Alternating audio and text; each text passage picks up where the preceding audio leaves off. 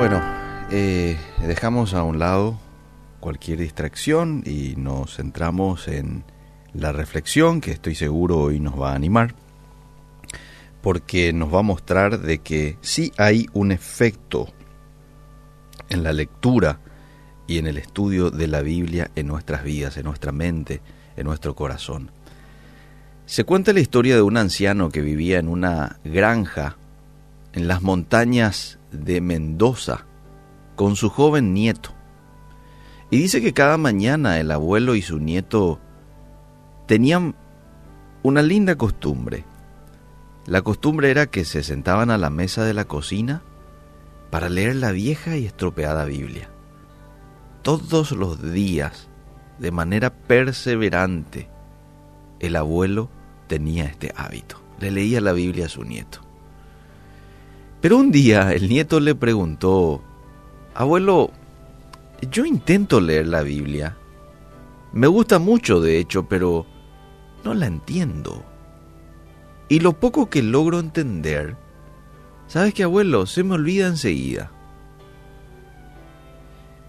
Eh, quizás muchos digan, ay, a mí me pasa lo mismo. Yo también hay muchas cosas que no entiendo de la Biblia y también se me olvida, ¿verdad? Bueno, ¿Por qué necesitamos leer la Biblia? ¿Qué tiene de bueno? Le dijo el chico al abuelo. Entonces el abuelo que estaba escuchando mientras echaba carbón en la estufa, eh, hace mucho frío ahí en Mendoza, principalmente en el invierno, entonces le dijo, querido, toma el canasto de carbón y anda al río y tráeme lleno ese canasto de agua. Entonces el nieto dice que obedeció a su abuelo y fue y cargó el agua, aunque toda el agua se perdió antes de que él pudiera volver a la casa. El abuelo se rió y dijo, vas a tener que caminar un poco más rápido, hijo. Y lo envió nuevamente al río con el canasto del carbón para hacer un nuevo intento.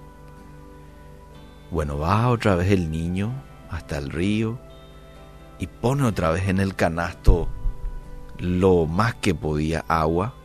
Pero de nuevo el canasto cuando llegaba el abuelo estaba vacío. Estaba de vuelta vacío. ¿Por qué? Porque el canasto de carbón pues tiene agujeritos ahí abajo. No es un canasto como para traer agua. Pero el abuelo algo le estaba enseñando al nieto. Entonces casi sin la respiración le dijo a su abuelo, abuelo, llevar agua en un canasto de carbón es imposible. Nunca lo voy a lograr. Si vos querés que yo te traiga agua, abuelo, entonces dame otro recipiente. No el canasto de carbón porque se derrama toda el agua. Pero el anciano le dijo, es que yo no quiero un recipiente de agua. Yo quiero eh, un canasto de agua. Tú puedes lograrlo, hijo, le dijo el abuelo. Anda otra vez. Por tercera vez ya le estaba mandando el abuelo al nieto. Anda, tráeme otra vez. Lo vas a conseguir esta tercera vez. El anciano salió para ver lo que hacía su nieto.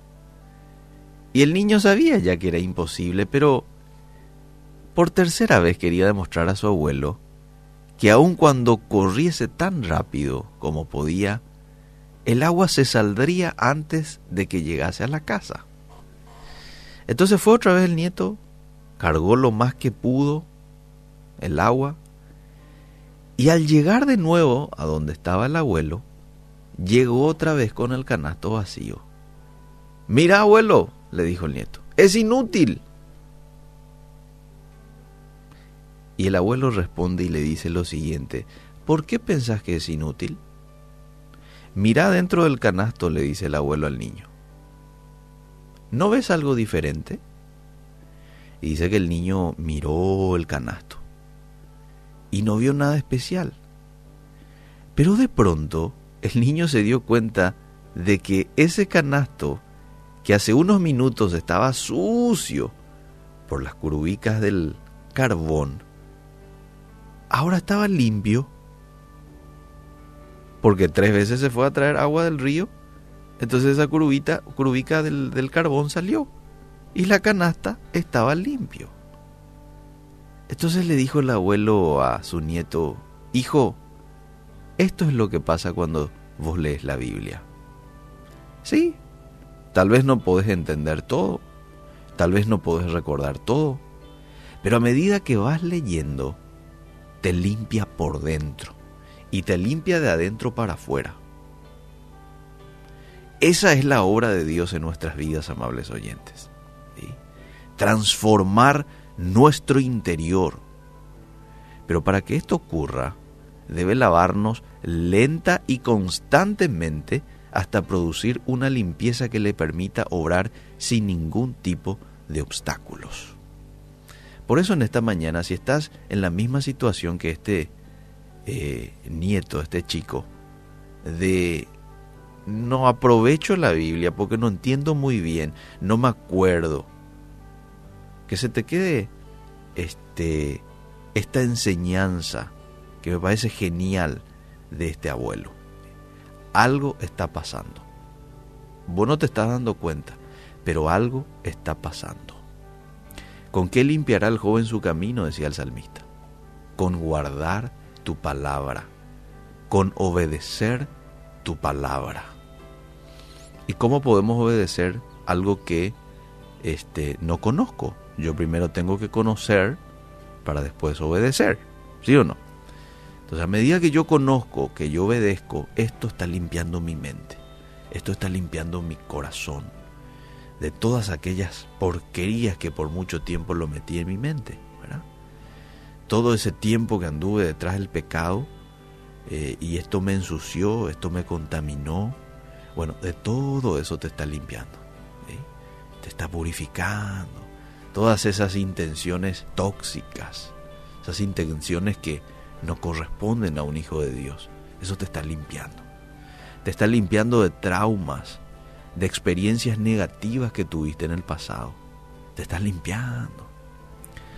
Por eso hoy no vayas a tomar como una pérdida la lectura de la Biblia. Agarrá y agarrarlo con gusto.